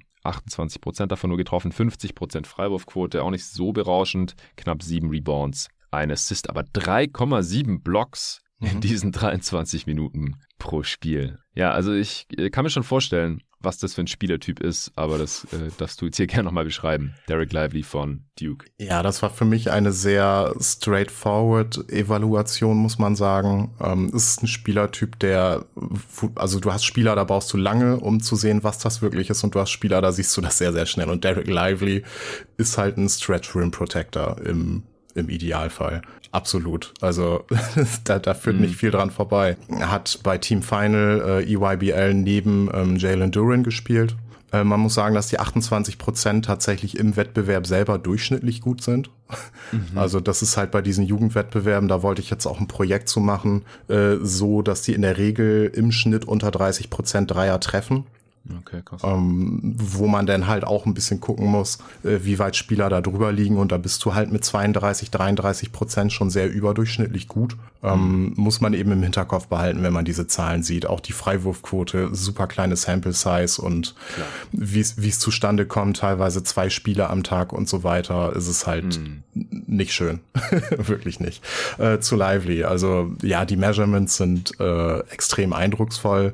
Er ist trotz alledem sehr beweglich, hat ähm, eine sehr gute Footspeed, muss man sagen. Ich würde ihm jetzt nicht zutrauen, irgendwie super switchable zu sein. Äh, das würde auch so seine, ähm, seinem Hauptschwerpunkt defensiv so ein bisschen widersprechen, aber er kann durchaus am Perimeter irgendwie bestehen, ohne komplett gekillt zu werden. Das hat er jetzt auch am College schon äh, so ein bisschen gezeigt von dem, was ich gesehen habe. Ähm, hat offensiv viel im Post agiert äh, an der High School und beim EYBL wenn er eben nicht mit Duran auf dem Feld war, ist er aber super eindimensional, also hat kein großartiges Postgame und wird das auf dem nächsten Level wahrscheinlich auch nicht super viel ausüben sollen und dürfen. Kann ich mir nicht vorstellen, weil dafür ist er einfach nicht gut genug ausgebildet, äh, was aber auch nicht schlimm ist. So Mismatches wird er bestrafen können, wie die meisten großen Spieler und das wird mir da dann auch reichen, wenn er einfach nicht äh, auf diesem ganz hohen Level ist. Er ist ein sehr solider Passer aus Low, Mid und High Post, ähm, wo er eben schon gerade bei Team Final sehr viel gezeigt hat. Auch mal so ganz nette ähm, High-Low-Pässe dann auf Jalen Duran, der dann da gecuttet ist und dann zum Ellie Oop-Dank hochgegangen ist und so. Mhm. Ähm, findet da auch immer wieder halt eben cuttende Mitspieler und ähm, ja, macht da seine Aufgabe einfach sehr, sehr gut, liest das Feld gut. Ähm, der Wurf sieht äh, optisch sehr, sehr gut aus tatsächlich. Ähm, die Quoten waren insgesamt auch so um den äh, 30-Prozent-Bereich, also äh, kontextabhängig zumindest im Durchschnitt. Ähm, er nimmt die Würfe äh, aus Pick-and-Pop-Situationen hauptsächlich, was mir da aber auch eben reicht. Ähm, also da sind alle Indikatoren eigentlich schon sehr positiv äh, ist aufgrund der Länge ein guter Offensiv-Rebounder, hat dann solides Timing, ähm, auch seine Länge hilft da eben. Ja, und ist eben in der Rolle da super beschnitten, aber macht eben, hat einen sehr interessanten Skill mit dem Wurf, ähm, hat die Länge, um auch eben am Brett äh, so ein bisschen was machen zu können und ist da nicht uninteressant. Und defensiv einfach das Potenzial zu einem richtig krassen Drop Defender, ähm, hat da jetzt äh, ein sehr gutes Gefühl gezeigt äh, im Raum, äh, kann durch seine gute Footspeed eben auch in Space verteidigen, kann ein bisschen äh, höher am Screen verteidigen auch, aber mhm. wird aufgrund seiner Länge einfach in Drop ähm, ja am dominantesten sein wahrscheinlich. Aber du bist auch so ein bisschen schemversatil mit ihm, das ähm, hilft ihm da auch auf jeden Fall. Ähm, genau, was mir noch gefallen hat, auf jeden Fall, dass er nicht übermäßig jumpy ist. Du hast es bei jungen Big Men ganz oft, dass sie halt einfach bei jedem Pumpfake irgendwie hochgehen. Das ist ja. bei Lively nicht so. Ähm, deswegen fault er eben auch nicht so super viel, hat trotzdem eben wahnsinnig viele Blocks ja, der hohe Körperschwerpunkt, der könnte so ein bisschen zu Problemen in Space führen, habe ich bisher noch nicht so richtig beobachten können, weil er auch ähm, noch nicht so viel geswitcht hat, aber auch da am College ähm, das wichtigere Sample in diesem Bereich und ja, ist halt super straightforward vom Spielertyp her, ein Stretch Rim Protector, der so ein bisschen schemenversatil ist und ja, damit in der Liga einfach einen, einen sehr safen Platz eigentlich hat, wenn er ähm, offensiv eben diese Sachen aufs Parkett bringen kann. Ja, also allein das Stretch-Element macht ihn halt direkt deutlich wertvoller als irgendwie sein Vorgänger Mark Williams, ja. der äh, tatsächlich noch äh, ein bisschen höher gepickt wurde, als wir das gerne alle gesehen hätten von den Charlotte Hornets. Also ja, kein uninteressantes Prospect und deswegen kann ich auch durchaus nachvollziehen, wieso du ihn hier reingepackt hast. Aber ansonsten gibt es nicht so super viele interessante Bigs in der Class, oder? Nee, also von den Freshmen schon gar nicht. Ich habe einen Artikel zu Khalil Ware geschrieben. Hm. Wer sich das äh, durchlesen möchte, kann das gerne machen. Der ist auf Englisch. Ich habe sehr viele Clips verwendet, damit er nicht zu negativ klingt habe ich in meine Sätze eben Clips eingebaut, die jeder ähm, auf eigene Gefahr anklicken kann. Ähm, es war wirklich also der Fieber-Stretch. Er hat da mit Anthony Black zum Beispiel ähm, bei der U17 Americas gespielt und sah teilweise einfach wirklich nicht gut aus. Also wirklich gar nicht gut. Also wir haben das ja oft, dass so große Spieler auf dem Niveau einfach aufgrund der Größe und der Typ ist mobil. Der ist wirklich sehr, sehr mobil. Einfach gut aussehen, weil du bist groß, du bist mobil, du kannst springen, du bist lang, du hast einen Einfluss. Und der, mhm. der Motor, der war einfach dermaßen, dermaßen schlecht, Das habe ich, das habe ich wirklich selten bei einem Prospect gesehen. Es gibt sehr viele Leute, die super begeistert von Khalil Ware sind weil er in der, in der Theorie irgendwie einen Wurf mitbringt, weil er lang ist, sehr mobil ist.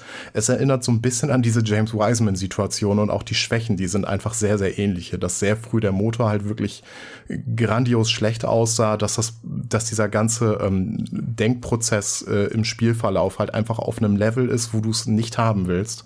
Und ähm, mhm. deswegen, ähm, da wird das College Tape hoffentlich aufschlussreicher sein, ähm, wenn er da ähm, bei Oregon halt, also ich habe ein bisschen was von ihm gesehen und ich war positiv überrascht. Er sah okay. nicht richtig gut aus, aber auch nicht katastrophal. Das ist schon mal ein Anfang auf dem Niveau auf jeden Fall. Äh, aber es ist für mich niemand, wenn ich diese Sachen im Hinterkopf habe, der müsste jetzt bei Oregon schon ziemlich gut aussehen, damit ich das alles verwerfe, weil das war schon wirklich schrecklich. Und es gibt immer noch Leute, die, ähm, die ihn irgendwie Budget Wembanyama nennen, ähm, was halt an, an so vielen Ecken und Enden nicht passt. Und ja, also Khalil Ware ist äh, auf dem Papier irgendwo interessant, aber letztendlich dann auch nicht. Ich habe ihn auch aufs Board gepackt, weil, weil ich noch so ein bisschen Resthoffnung habe und das nicht komplett abschreiben will, aber der könnte da ganz schnell einfach komplett in der, also für mich in der Versenkung verschwinden. Mhm. Und du hast auch von den Returnern jetzt keine richtig interessanten Bigs. Das ist von ähm, von Dayton haben wir da einen Kandidaten, den ich auch noch als äh, Name Drop gebracht habe in Deron Holmes, der ähm, so ein bisschen wie ein etwas interessanterer Obi Toppin zum Beispiel aussah. Ein Typ, der sehr, sehr athletisch ist, der der so ein bisschen einen guten Touch hat, der, der auch ein guter Passer ist tatsächlich, der defensiv extrem switchable ist, aber so diese typischen Big Man-Sachen einfach noch gar nicht so richtig gezeigt hat, witzigerweise, mhm. ähm, ist für mich da aber jetzt so der interessanteste Returner und ansonsten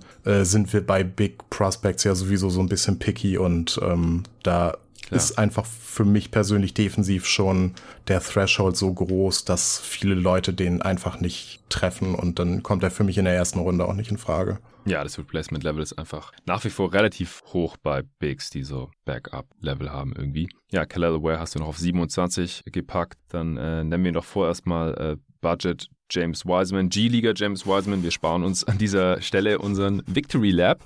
Ähm, und kommen stattdessen zu ja, einem der krassesten Talente aller Zeiten. Ob man jetzt äh, findet, dass er das heftigste Talent seit LeBron ist oder ähm, noch krasser als LeBron, der halt dann 20 Jahre vorher gepickt wurde schon als äh, Wambanyama, das äh, ist eigentlich auch egal. Also unterm Strich bleibt, der Typ ist ein absolutes Ausnahmetalent. Nicht nur, weil er so lang ist, aber halt auch Hattest du das mal in einem Pod gesagt oder war das jemand anderes, dass wenn Wamanyama irgendwie nur 6'7 oder so zwei Meter groß wäre, dass er trotzdem vielleicht der First Pick wäre?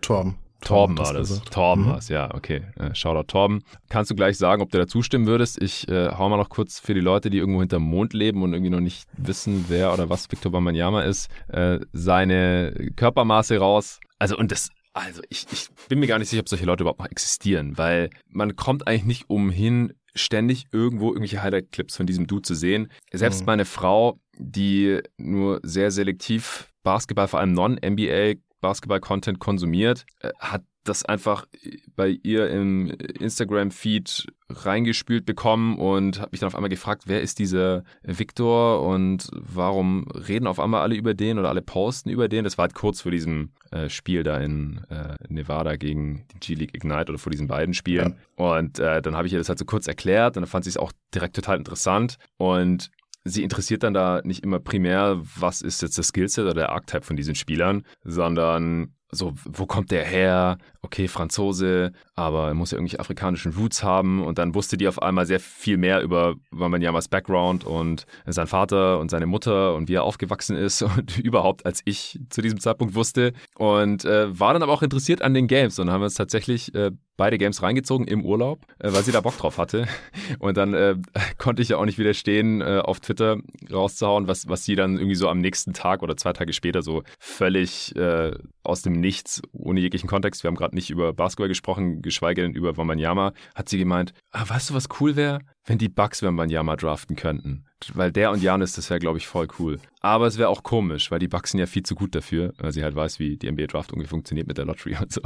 Also selbst meine Frau, äh, die zwar früher selber Basketball gespielt hat, aber jetzt ansonsten nicht so der NBA- oder Draft-Nerd ist, ähm, macht sich schon Gedanken über diesen Typ. Und das äh, steht vielleicht stellvertretend dafür, wie der halt die, die Basketballwelt gerade so ein bisschen auf den Kopf stellt. Äh, er ist so um die 2,25, 7,4 hast du jetzt hier aufgeschrieben. Das sind, glaube ich, 2,26 oder 2,24. Sowas um den Dreh. Dreh. Also ich bin normalerweise bei den Umrechnungen im Kopf äh, ziemlich gut, aber 7,4 liest man halt auch einfach nicht so oft.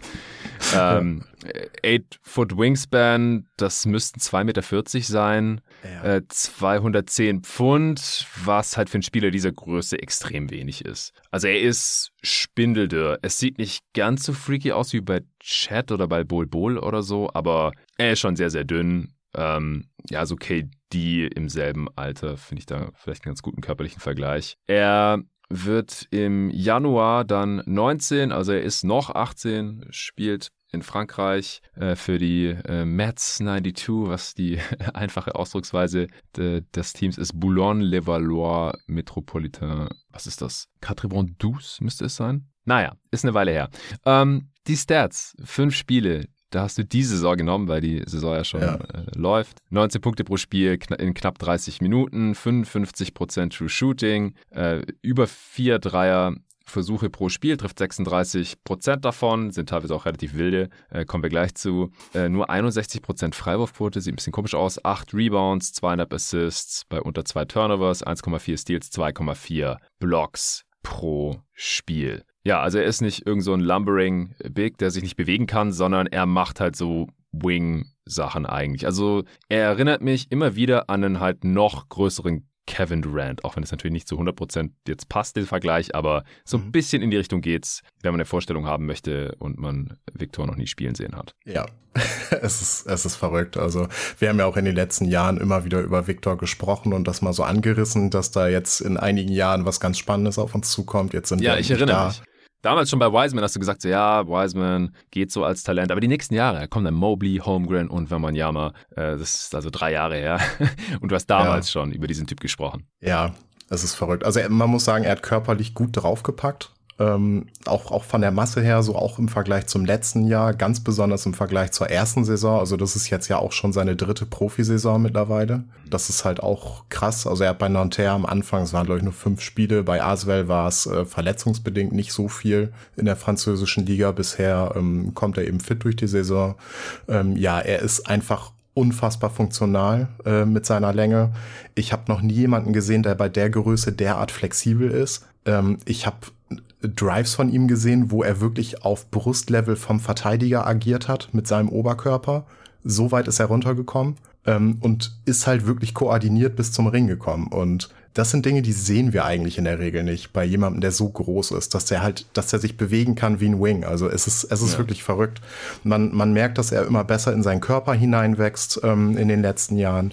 Er ist in der Vergangenheit äh, extrem viel hingefallen andauernd, weil er einfach die Koordination nicht hatte, sich auf dem Feld wirklich zu bewegen. Ähm, das wird immer weniger. Also diese Momente, wo er einfach aussieht wie so eine ungeschickte Babygiraffe, die gehören so langsam der Vergangenheit an. Es wird wirklich immer weniger. Und ähm, das, das merkt man auch an seinem Spiel, dass er sich in seinem Körper so langsam einfach wohlfühlt, weil er halt auch äh, ja die letzten Jahre dann doch noch ein bisschen gewachsen ist. Also er war schon immer sehr groß, äh, aber die Measurements, die die sind jetzt echt wirklich durch die Decke gegangen in den letzten Jahren. Mhm. Ähm, was man sagen muss, körperlich erst kein absolut kein explosiver vertikaler Athlet.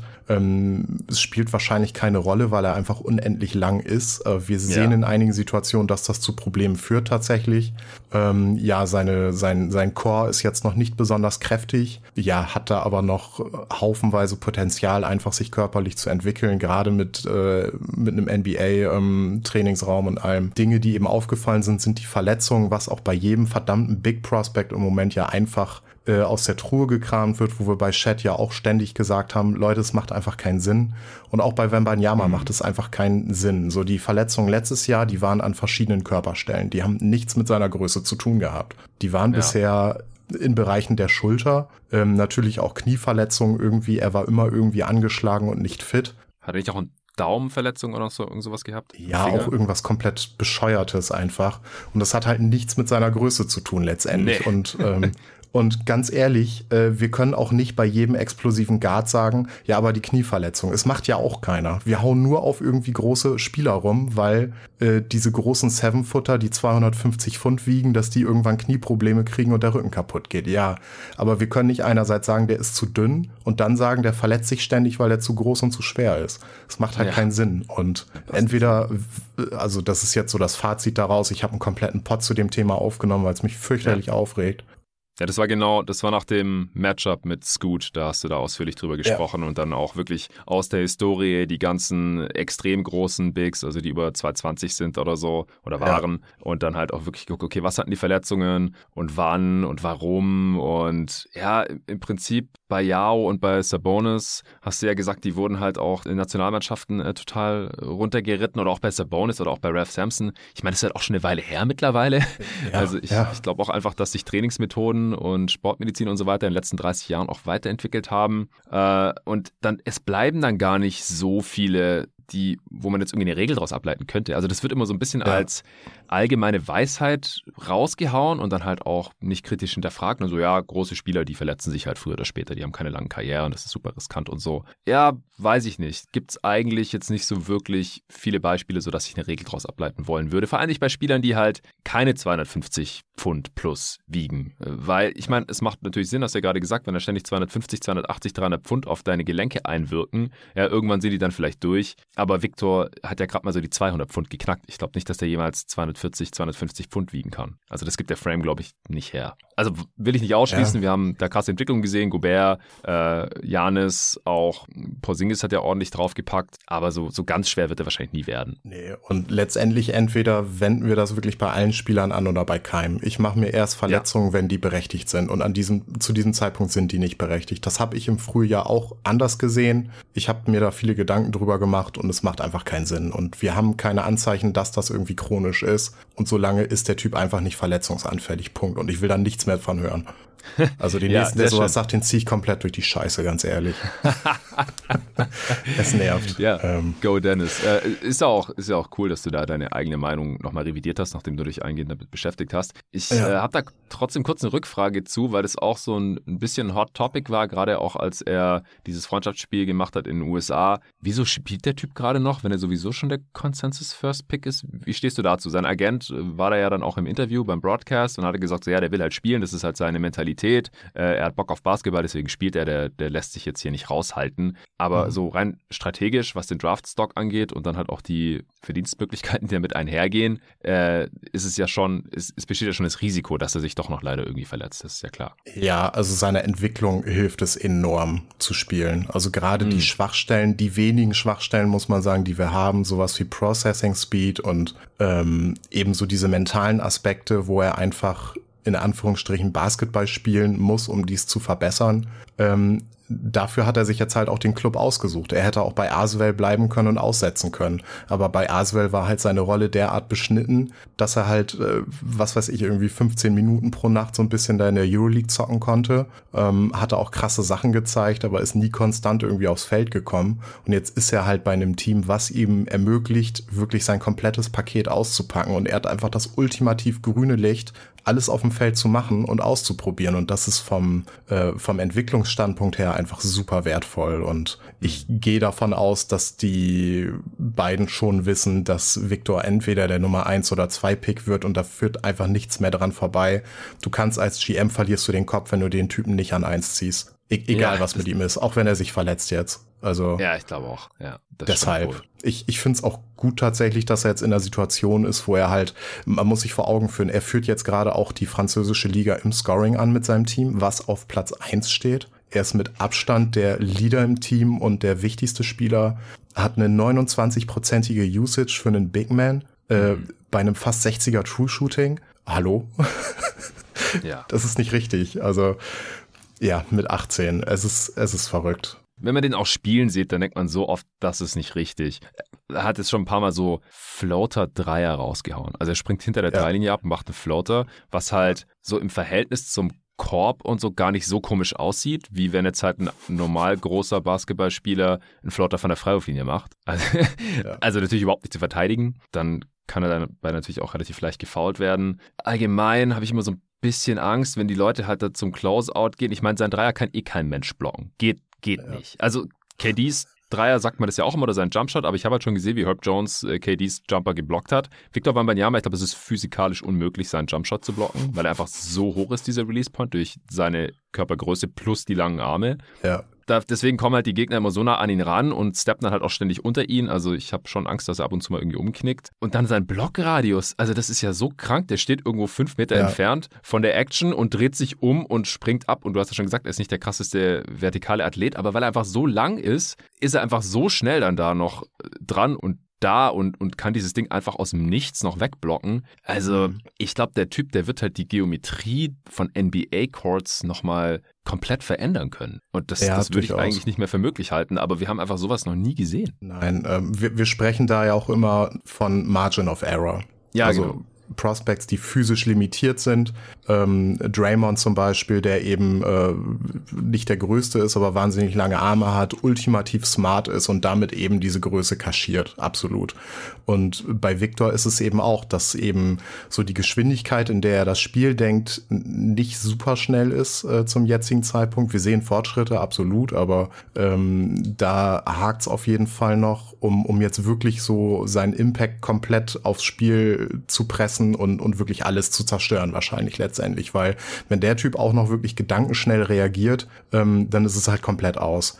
Aber wir sehen halt eben auch, dass er, dass es keine Rolle spielt. So, er er verpasst seine Rotation, kommt gefühlt eineinhalb Sekunden zu spät.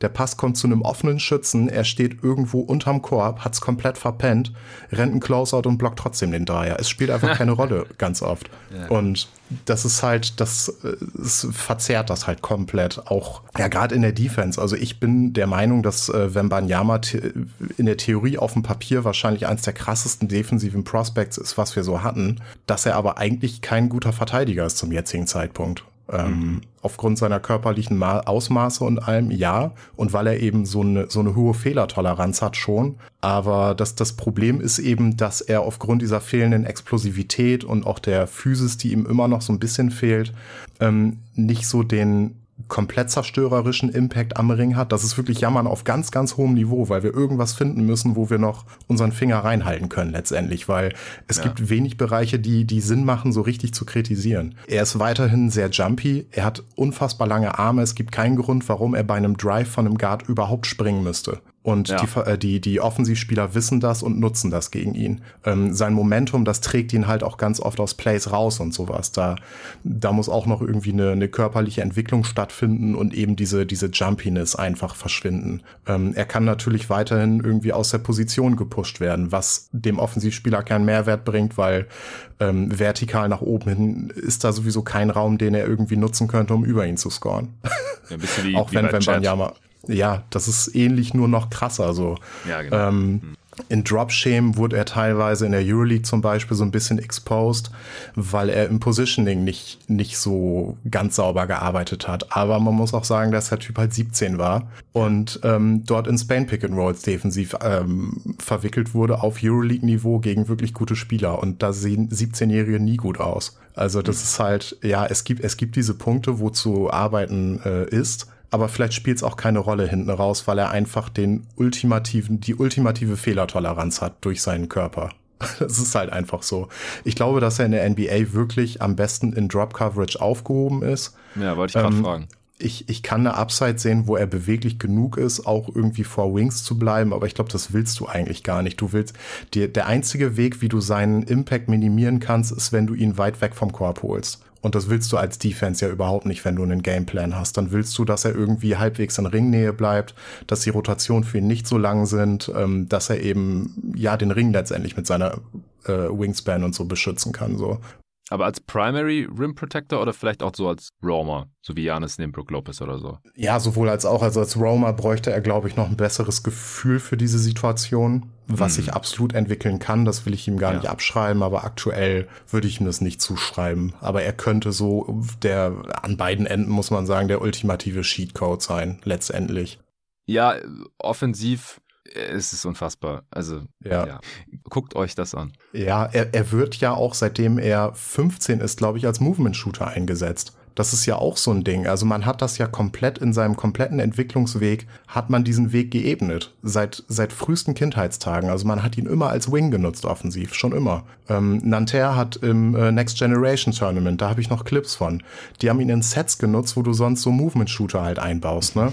So aus einem Iverson-Cut oder was weiß ich was, wo er dann halt äh, aus der Bewegung den Ball kriegt und dann halt wirft. Die Quoten waren in der Vergangenheit scheiße, weil der Typ halt einfach riesengroß ist und seinen Körper nicht kennt. Und, und da erstmal so rein finden muss und erstmal so rausfinden muss, wie lang sind meine verdammten Arme eigentlich und so. Also, also da kann ich mir auch die Freiwurfquote mit erklären mitunter. Es ist halt wirklich schwer in der Koordination für so einen großen Menschen ähm, das wirklich hinzubekommen.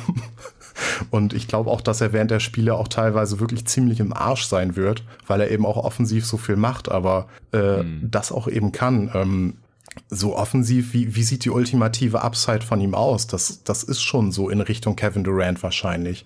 Was fehlt ihm als On-Ball-Creator? Ähm, das Ballhandling ist grandios gut für einen Spieler seiner Größe, aber ja. wir, wir haben halt, das habt ihr, hattest du, glaube ich, mit Nico auch besprochen, so diese Limitation in der Größe. Du willst ja gar nicht, dass der Spieler zu groß wird, weil es ist physisch einfach sehr schwer, als so großer Mensch zu dribbeln, wenn die Verteidiger kleiner sind. Ja. Ähm, wenn dann tatsächlich irgendwie ein, ein, Flügelspieler oder ein Guard äh, in der Hilfe kommt, der hat halt so viel Raum, irgendwie den Ball im Dribbling zu klauen, wo du einfach nicht viel gegen machen kannst ähm, wenn du so groß bist. Also er muss da schon ziemlich weit runtergehen und irgendwie Mittel und Wege finden, da drumherum zu arbeiten, wenn er wirklich Vollzeit als On-Ball-Guy agiert, ähm, wo ich noch wirklich nicht weiß, ob das die beste Idee ist. Ähm, er ist noch kein High-End-Playmaker äh, für andere, muss man sagen. Ähm, er ist in der Lage, alleine aufgrund seiner Gravity, die einfach unfassbar krass ist, also die Teams, die haben wirklich Mühe gegen ihn, irgendwie Gameplans zu finden, die dauerhaft mhm. funktionieren, weil er einfach ähm, ja ein eigener Planet ist auf dem Feld. Das muss man sagen. Er nimmt die komplette Aufmerksamkeit der De Defense auf sich und ähm, kann da auch ein bisschen was draus machen und auch die die Passwinkel, die er finden kann. Er, er muss nicht der beste Playmaker für andere werden, weil er Passwinkel hat, die kein anderer Spieler hat. Aufgrund der ja. Größe alleine schon. Und ja. deswegen, also diese ganzen Kritikpunkte, die wir anbringen können, die machen vielleicht am Ende keinen Sinn, weil, weil er Mittel und Wege findet, dass es halt einfach keine Rolle spielt. Ich finde es sehr erfrischend, dass er, dass er auch so die, diesen Will Chamberlain Gedächtnisfinger Roll immer wieder auspackt im Post. Ich, ich liebe diesen Move. Den können die meisten Spieler einfach nicht machen, weil die zu klein sind, aber mhm. ähm, Chat macht das. Auch dieser Baseline Drive, wo er. Victor meinst du? Äh, Victor, Entschuldigung, ja. wo, wo er um ein Haar diesen, diesen ähm, Dr. J Layup, wo er so unterm Korb durchtaucht, ja. ähm, nachgeahmt ja, hätte. Ja. ja, äh, das, das war auch, habe ich hier Torben dann auch geschrieben oder hat es auf Twitter gepostet. Vielleicht beides. Auf jeden Fall hat er gemeint, welcher Spieler kann denn so kurz innerhalb der Dreilinie den Ball aufnehmen und dann noch ein Reverse Layup machen an der Baseline? Also, es ist einfach immer wieder, wenn man diesen Typ spielen sieht, dann muss man einfach nur laut auflachen, weil es einfach so aberwitzig ist, was der Typ machen kann. Aber ja, wäre jetzt auch meine, meine Frage gewesen, äh, wie, wie seine offensive Rolle halt aus deiner Sicht idealerweise aussieht, Stand heute, weil wir da halt schon alles Mögliche gesehen haben, ist halt vieles denkbar, irgendwie On-Ball, im Pick-and-Roll als Ballhändler, ähm, Off-Ball, ähm, irgendwelche Screens kommen, Movement, Shooting, Pull-Up, Shooting und dann halt noch die, die ganz normalen Big-Man-Finishes, sag ich jetzt mal, aus irgendwelchen, irgendwelchen ja. Lobs reinstopfen oder so. Ist, ist alles drin. Ja, und, und da ist ja auch dieser Janis-Touch einfach, dass der Typ, sobald er innerhalb der Dreierlinie ist, immer einen, einen wirklich klaren Abschluss am Ring irgendwie erzwingen kann durch seine Länge. Das, die, diese Sachen siehst du ja auch. Also es war jetzt, er hat jetzt gegen Nanterre gespielt, gestern oder vorgestern. Ähm, ich habe mhm. da Clips gesehen, wie er einfach auf dem Flügel komplett irre Sachen gemacht hat. Er hat einfach die ganze Zeit durch die Beine gedribbelt, hat seinen Verteidiger aus dem Dribbling geschlagen, irgendwie knapp innerhalb der Dreierlinie den, den Ball aufgenommen und letztendlich mit so einem wirklich soften Fingerroll mit der linken Hand irgendwie am Ring gefinisht. Es ist halt, ich weiß es nicht. Also ich, ich verfolge den Typen schon echt lange, aber da, die,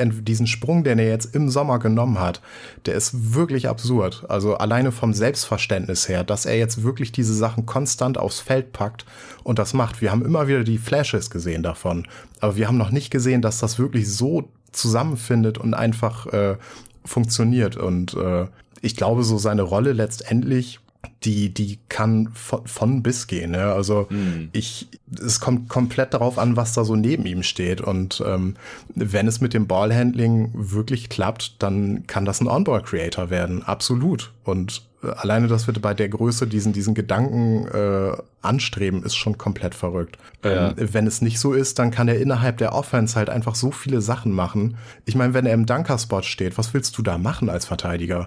So der, der Catch-Radius äh, offensiv, der ist halt einfach so absurd. Also ein, spannendes Matchup wäre auf jeden Fall, ähm, wenn wir wenn Banyama gegen jemanden wie Mobley sehen, der halt einfach lang ist, der defensiv dieser, dieser schnelle Prozessor ist ähm, und da einfach viel davon so, so einschränken kann, was Wembanyama macht. Ich glaube, wenn die beiden so einen Sommer lang äh, zusammenarbeiten würden, dann wäre Victor danach äh, der beste Offensivspieler aller Zeiten wahrscheinlich. ich weiß es nicht. Ja. ja, also es ist schon, es ist schon verrückt und das ist wirklich ohne Limit eigentlich. Ähm, wir haben, wie gesagt, diese klaren Kritikpunkte, ähm, die man immer wieder findet, die aber ja kein, kein richtiges Argument gegen ihn sind, weil letztendlich ist das ein Kritikpunkt, den du an jedem jungen Spieler üben kannst. So, dass mhm. die ein bisschen technisch sich entwickeln müssen. Victor muss in seiner Wurfauswahl natürlich auch letztendlich, wenn er in die, in die NBA geht, äh, da so ein bisschen Scheiße halt weglassen letztendlich, weil da ist schon viel, ähm, ja, viel Versuch jetzt bei. Also er nutzt das Ganze komplett jetzt gerade als, äh, ja, als, als Spielwiese, ja, ja um, um zu gucken, was er dann auf dem Feld überhaupt machen kann. Und es spielt halt keine okay. Rolle, weil sein Team gerade gut genug ist und ähm, der Coach ihm das auch erlaubt. Mhm. Und ähm, ja, die Limitationen, die, die spielen vielleicht keine Rolle letztendlich und dann, dann ist es krass. Äh, es kann sein, wie gesagt, dass er defensiv nie diesen, diesen Mörder-Impact haben wird, äh, trotzdem ultra guter Defender sein kann, aufgrund seiner Voraussetzungen, die er mitbringt. Und eben offensiv kann ihm das auch mit seinem Processing zum Beispiel ein bisschen äh, mit reingerätschen. Aber das wird ihn nicht komplett einschränken. So. Also äh, Victor ist schon also ich, ich wüsste nicht, dass wir da jemals ein Prospect gehabt hätten, was so viele Boxen einfach checkt und ja. einfach so wenig Kritik, ähm, ja, zulässt. Wo man so wenig Kritik, ja, ja zulässt, ja. genau. Weil, ähm, ja, die Schwächen, die er hat, die sind bei vielen jungen Spielern einfach so und ähm, die Stärken, die er hat und das, was er da vereint. Ähm, dass das Einzige, was Victor jetzt irgendwie ausbremsen kann, ist irgendwie, dass er komplett irgendwie auf die schiefe Bahn gerät oder so einen kompletten mhm. Scheiß irgendwie anfängt zu machen. Oder sich einfach brutal verletzt und nie wieder aufs Feld zurückkehren kann oder so. Ansonsten, ja, ähm, ja also wir haben selten Prospects gehabt, die einfach ja, ein, ein so breites Spektrum halt auch abbilden. Und vor allem der, ja. der Floor von so einem Spieler ist halt auch gigantisch hoch. Ja, ja. ja, es ist echt so. Also es ist echt ein bisschen so, ich, ich glaube, Nico hat das auch mal gesagt, wie so ein Spieler, den man halt in 2K erschaffen würde, der halt absolut unrealistisch erscheint. Äh, längste Wingspan der Liga, 2,25 Meter groß und, und kann halt diese ganzen Wing- und Guard-Geschichten da ja. vielleicht machen. Also guckt's euch an. Äh, David hat gestern auch im Supporter-Discord geschrieben, dass man jetzt auch ähm, hierzulande im League Pass alle seine Spiele schauen kann. Zuerst war das ja nur für die Rüben über dem Teich auf dem amerikanischen Kontinent äh, möglich, aber auf der anderen Seite hast du ja auch schon mal geschrieben, konnte man sowieso alle Spiele dieser Liga schon äh, for free anschauen, auf, auf deren Website genau, dann, oder? Ja, man, man muss sich anmelden, aber das kostet nichts. Cool. Also zieht euch Victor Wembanyama rein. Es ist sehr, sehr sehenswert. Ich glaube, das Tanking wird in dieser Saison noch sehr crazy werden, weil man will einfach die mathematisch besten Chancen haben auf so ein Generational Talent. Und dahinter kommen halt mit Scoot und Co. noch einige andere interessante Spieler. Das äh, waren jetzt heute erstmal äh, die genannten, äh, plus noch Nick Smith Jr., Anthony Black, Keontae George und eben Derek Lively als einzigen weiteren äh, Big. Wir haben noch kurz über Keller Ware gesprochen. Und dann äh, sprechen wir am Mittwoch über die ganzen ganzen interessanten Wings, von denen es auch echt nicht wenige gibt in dieser Class. Ich freue mich schon drauf. Vielen Dank dir, Dennis. Checkt auf jeden Fall sein Board aus. Ich werde den Link hier nochmal in die Beschreibung dieses Pods hauen auf äh, Medium. Da kann man sich zu all diesen Spielern nochmal alles reinziehen und äh, zu noch vielen mehr. Und dann kann man eintauchen ins äh, Scouting. Wie gesagt, College-Saison läuft, äh, G-League-Saison sowieso schon und äh, die Saison in Frankreich natürlich auch. Ansonsten nochmal danke an äh, Kicks für Sponsern dieser Folge. Wie gesagt, also ab sofort 25% auf alles, die gesamte Black Week über den Black Friday bis hin zum Cyber Monday, bis einschließlich nächsten Montag 25% auf dreieinhalbtausend Artikel und mit dem Code jeden-tag-mba 10% auf die Artikel, die nicht reduziert sein sollten und das auch nicht nur diese Woche, sondern allgemein äh, bis auf weiteres. Äh, danke nochmal dir, Dennis, für deine Expertise. War wieder super, super spannend, hat Spaß gemacht äh, und diese Class, die, die macht mir jetzt auch schon richtig Spaß. Und in der nächsten Folge geht es dann weiter. Ja. Bis dahin.